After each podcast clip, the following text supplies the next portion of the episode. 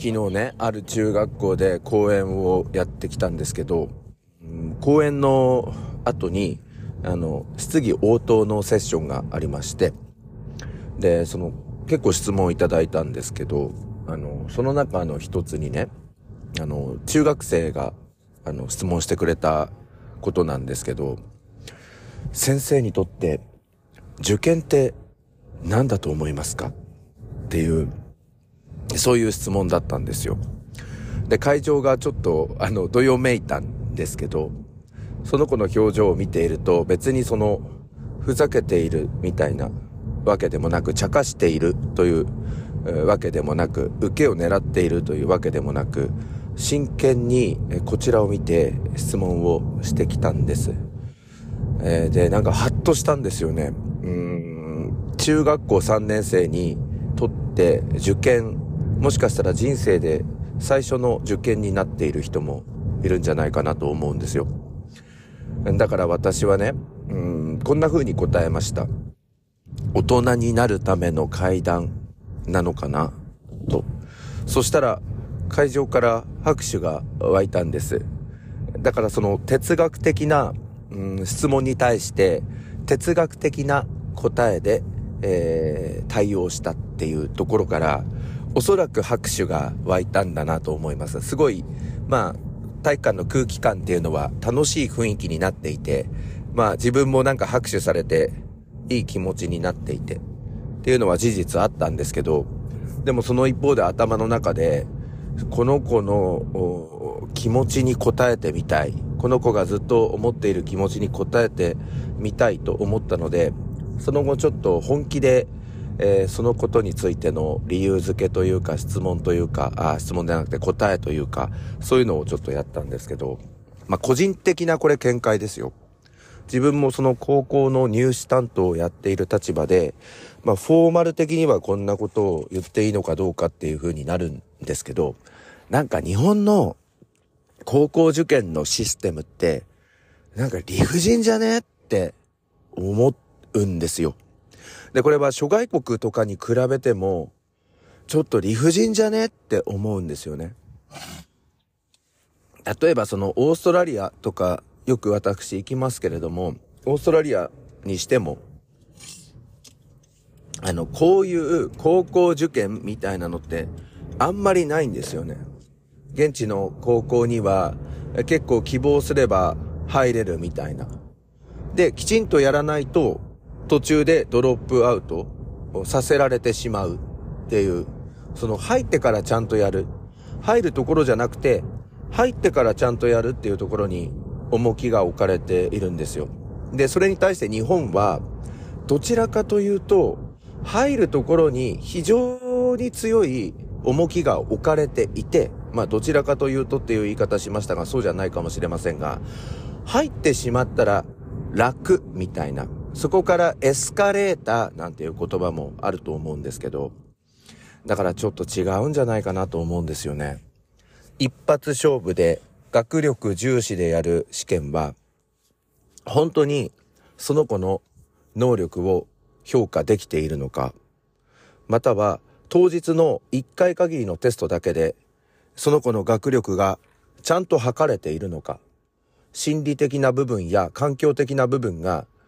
公平に正しく適切に測られているのかというふうな、えー、部分に関しては相当疑問を感じるんですよね。まあ、これは私自身、まあ受験どちらかというと失敗してきたタイプだから、少し被害妄想的な部分でこういうふうに思ってるのかもしれませんが、ずっと思ってたんですよね。当日緊張することもあるだろうし、体調が悪い場合もあるだろうし、緊張のあまりケアレスミスをしてしまって、えー、点数が取れない場合もあるだろうし、一方で調子のいいタイプは、対して勉強もしていなかったのに、たまたま解いた問題が、なんか前の日勉強していたところだったり、前に読んだことある文章だったり、まあそんな感じで記号を適当に打ってやったら、うが正解みたいなのが多かったり、まあそんな感じで、あ、受かっちゃった、みたいな、そういうラッキーボーイガールも世の中に結構いるんじゃないかななんて思うんですよね。だから、私は受験は平等だってよく言いますけれども、うん、なんか不平等なんじゃないかなって思ってるんですよ。だからその諸外国のように、まあ基本的に入りたいって思ってる人は入れてあげられればいいなと思ってるんですよ。で、その中で、その学校に見合う、まあ、例えばレポートを提出するとか、授業中の積極性とか、毎日学校に来ているとか、えー、成果が上げられているかどうかとか、そういうところを判断して、えー、もし合わない場合は積極的にドロップアウトを促すみたいな、そんな形の方が十分、あの、力が評価されているんじゃないかなって思うんですよね。だから受験勉強って結構、まあ最近改革がされているとはいえ、なんか暗記力が、うん何？高い人とか、効率よく勉強できる力がある人が高い点数を取って高い偏差値になって、なんか優秀と言われている高校や大学に進学する。でも本当は、本当の意味で能力高いとか低いとかって、それで判断できてないんじゃないかなって思うんですよね。だからこの15歳の子、15歳になる男の子には、まあ日本の仕組みは理不尽だけれども、この理不尽に対して計画的に、それからコツコツと努力していくこと、その過程が素晴らしいと言いました。そして、えー、合格した時には周りの応援団がもちろん喜んでくれるだろうし、もし残念な結果になった時でも、一生懸命頑張っていれば、周りにいる先生たちも支えてくれるだろうし、一番の応援団になっている保護者の皆様は皆さんをしっかり支えてくれるだろうし、だから安心して目の前にある挑戦に臨んでほしい、挑んでほしい、みたいなお話を最後させていただきました。まあなんか自分がずっとこう心の中にあったことですけれども、最初からこういう話を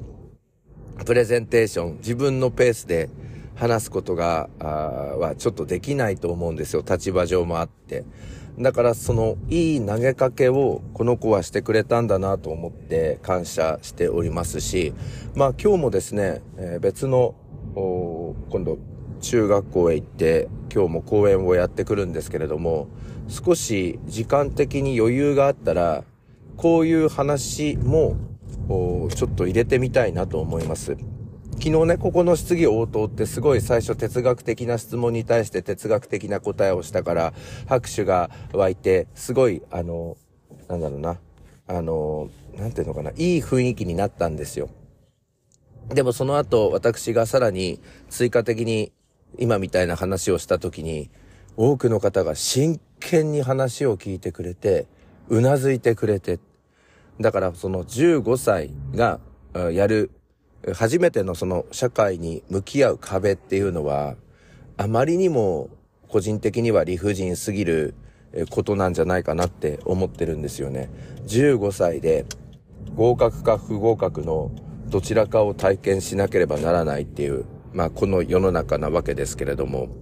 何かちょっとでも変えられればいいなって思いながら、私も日々入試広報の仕事をしているっていう感じです。さあ、それでは今日も行きましょうか。朝の目覚めるラジオ。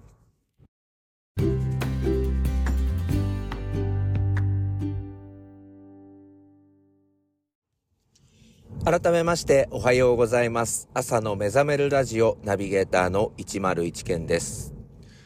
あの、エアコンのね、コンプレッサーの音が、マジで気になるんですよね。ここのところ暑いじゃないですか。すごい音するんですよね。これがね、刑事さんの車だったら、確実に尾行しているの、あの、犯人にバレますっていう感じで、マジでうっせんですよ。で、自動車屋さんで、修理屋さんで、あの、コンプレッサーの音気になりますけれどもっていう話をされてから、めちゃめちゃ自分あの、コンプレッサーの音気にするようになっちゃって、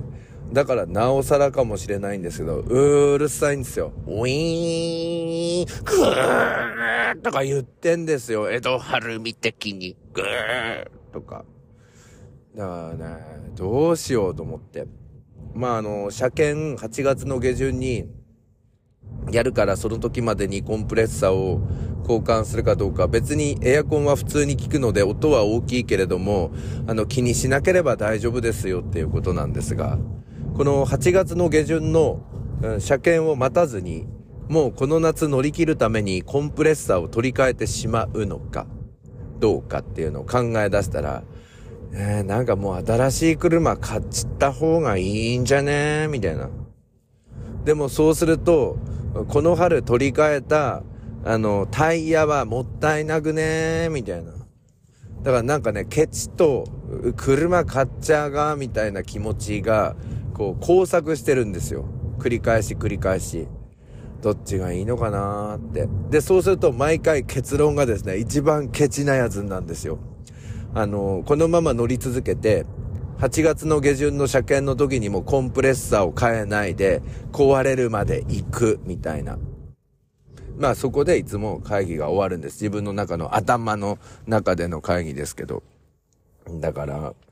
なあみたいな。でもまた朝車に乗ると、また同じ、あのストーリーでやるんですよ。コンプレッサーうるさくねみたいな。8月の下旬の車検の時に帰るか。でももう今変えてもらっちゃうが。そうするとタイヤ春に変えたやつがもったいなくねってなって、じゃあもう変えねで乗っかみたいな。あと車買うがみたいな。でも結局川根で乗っちゃべ、みたいな。だからもうこれ考えたくないんですけど、考えるタイミングは常にこの江戸晴美みたいにグーグーグーとかやるんですよ。懐かしいでしょ。ということで、今日もこのうるさいコンプレッサーの音がうるさい車の中からお送りしました。101件でした。えー、今日も蒸し暑くなりそうです。皆さん体調大丈夫でしょうか？えー、怒涛の1週間の3日目でございます。かなり疲れてまいりました。家に帰ってご飯を食べて、そしたらば、えー、いつもリビングで爆睡してしまって、えー、0時30分になって起きて、それからベッドで寝るっていう感じが続いております。えー、体持つのかな？今日も公園へ行ってすぐに戻って、え、そして夕方夜まで英検の面接練習をやっていきたいと思います。え、皆さんも頑張っていきましょう。それでは皆さん今日も一日お元気で、いってらっしゃい。